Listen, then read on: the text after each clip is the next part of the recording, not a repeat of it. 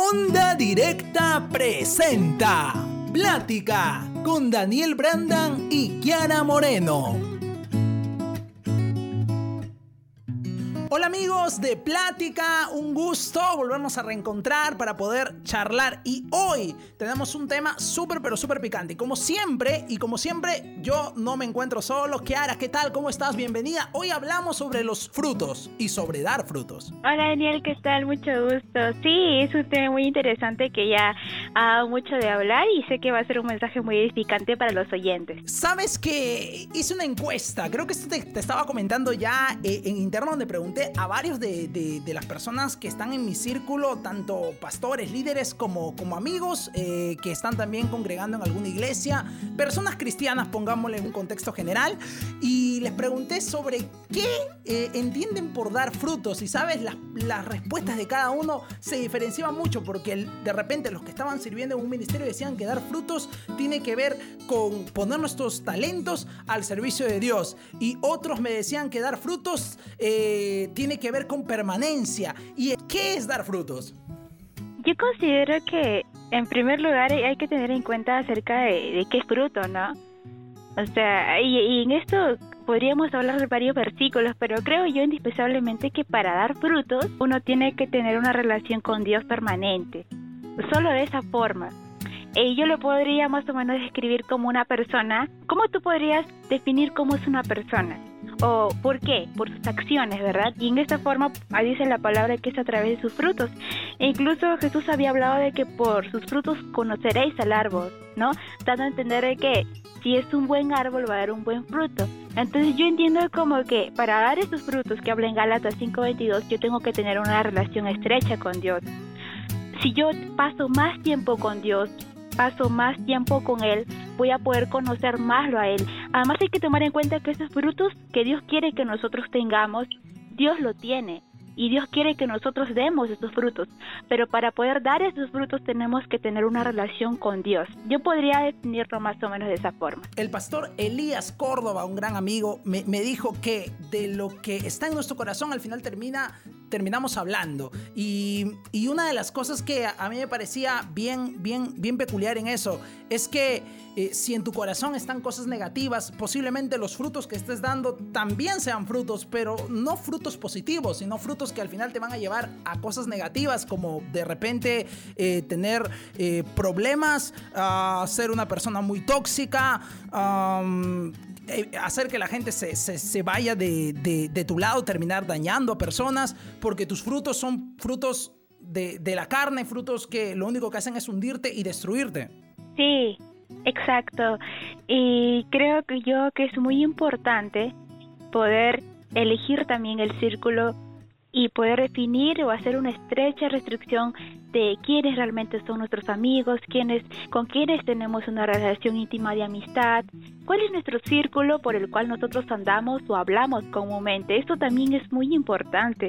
Como creyente creo que nosotros tenemos que ser por esa parte un poco más estrictos, ¿no? Pero una persona realmente madura es la que se interesa por los demás. Por ende, yo considero que una persona puede ser madura cuando recién está sirviendo a otros. Es un proceso también, porque en un inicio, por ejemplo, uno no tiene esa madurez, uno es, como se dice, es un bebé eh, ¿no? Es, estamos dando nuestros primeros pasitos y necesitamos de estar eh, cerca de aquellas personas que están maduros. Y sí, tienes mucha razón. Creo que una de las acciones con, con, lo, con la cual podemos identificar quizás las personas es poder, eh, cuando vemos que sirven a los demás. Sí, es un acto de madurez, pero también creo que eso Dios pone en tu corazón. Si tú dispones tu corazón, Dios pone sentir de poder servir a los demás y también eso podría llamarlo que es un fruto, que es un fruto que Dios da o que la persona da cuando realmente ha comprendido de cuál es la voluntad de Dios en tu vida. Y sí concuerdo con tu idea. Hace tiempo, fíjate, eh, eh, eh, escuchaba a un primo cercano a mí decir que los frutos no son importantes, porque yo justo hacía referencia a ese texto bíblico en el cual dice que si no damos frutos, mejor que nos, que nos desechen. Hay muchas personas, muchos hermanos que están en la iglesia y yo no veo que estén dando frutos. Y, y, él me decía que esa parte no debe importar tanto. Eh, el tema es que estén ahí, porque peor si no sería que estén en el mundo. Ok, em, dada mi mentalidad de hoy en día de un Daniel Brandan que está sirviendo a Dios, digo, si estás en el lugar, en el campo de batalla y tenés un arma listo para la guerra y, en vez de estar eh, con el arma apuntando, estás con el arma apuntándote a ti mismo, no creo que se vaya a, a cambiar algo. El mundo está atacando y no puedes tener una arma apuntando a ti mismo, sino la arma tiene que estar apuntado hacia donde hay necesidad. Entonces em, llegaba yo a, la conclusión al, al final de cuentas que persona que tiene a Dios en su corazón y ya tiene más años en, iglesia, ya tiene que estar dando frutos. Y si no está dando frutos, es mejor mm, hacer eh, una introspección y ver qué es lo que está fallando. Sí, sí, tiene, tiene mucha razón, Daniel. Sé que hay muchas personas que pueden pensar así, pero creo que esas personas aún no, su mente no ha sido renovada, renovada por Cristo, porque eh, vemos claramente que Jesús habla mucho acerca del fruto. Vemos, por ejemplo, que en Juan capítulo 15, versículo dice, todo pápano que en mí no lleva frutos, lo quitará o será quitado, y todo aquel que lleva fruto lo limpiará para que lleve más fruto. También vemos, por ejemplo, en Mateo capítulo 7, versículo 16 al 26, eh, de acuerdo a la Reina Valera, dice que por sus frutos los conoceréis. ¿Acaso se recogen de uvas los de uvas de los espinos o higos de los abrojos?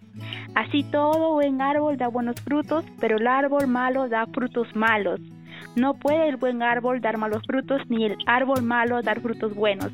Todo árbol que no da buen fruto es cortado y echado en el fuego, así que por sus frutos los conoceréis. Yo me quedo con esto. El creyente unido a Cristo produce fruto. Dios quiere que nosotros llevemos mucho fruto. Es muy importante poder hacer un checklist, hacer una anotación, quizá en una notita, en una hojita, en lo que uno pueda encontrar ahí, pero poder todos los días analizar estos frutos del Espíritu. Y para esto primero quiero eh, leer este versículo que aparte de todo este tema muy hermoso que es Gálatas 5:22 al 23 que hice de acuerdo a la nueva versión internacional.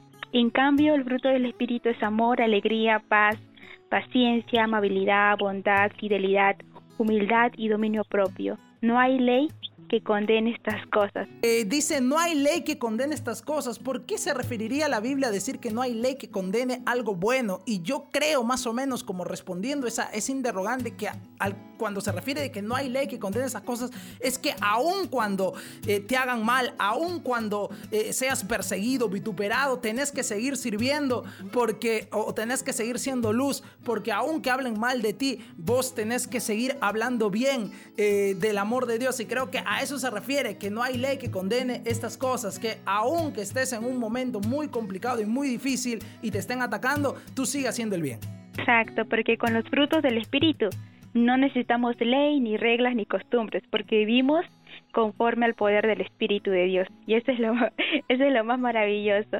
Sí, como comentaba, ¿no? Poder hacer un análisis, por ejemplo, de uno de los primeros eh, frutos que es el amor. Y acá les dejo un lema. El amor es la fuente principal para poder dar a los demás frutos.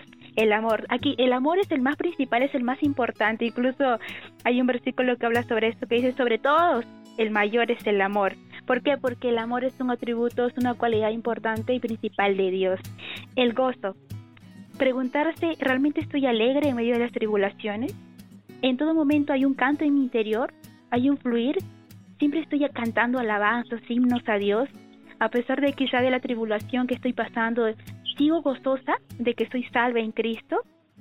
La mejor forma de predicar es mostrar el amor y la alegría de Cristo. Paz. Poder preguntarse, ¿tengo paz? ¿Tengo paz ahora en cuarentena a pesar de todo lo que está pasando? ¿He experimentado esa paz que Cristo dijo? Eh, ¿O estoy angustiado? Paciencia. ¿Estoy tranquilo? ¿O estoy afanado? Gentileza y bondad ¿soy una persona buena? ¿Me canso de hacer el bien? ¿No? Poder hacer esas preguntas, fidelidad. ¿Soy fiel a Dios, a mi esposa, a mi trabajo, a mis disciplinas diarias, a la iglesia? Humildad. ¿Necesito ser el centro de toda la atención? ¿Me molesta cuando otros reciben la gloria? ¿Soy adicto a la aprobación? Y dominio propio, ¿no? ¿Pierdo el control de mis emociones fácilmente? ¿Exploto con facilidad? Yo recomiendo siempre de que puedan todos los días puedan hacer un análisis de tu vida, de hacer una autocrítica y poder analizar todos estos nuevos frutos que son muy hermosos, que creo yo que es lo más importante en la vida de un creyente poder dar estos frutos porque a través de ellos podemos ganar más almas, ¿no? Esa sería mi recomendación.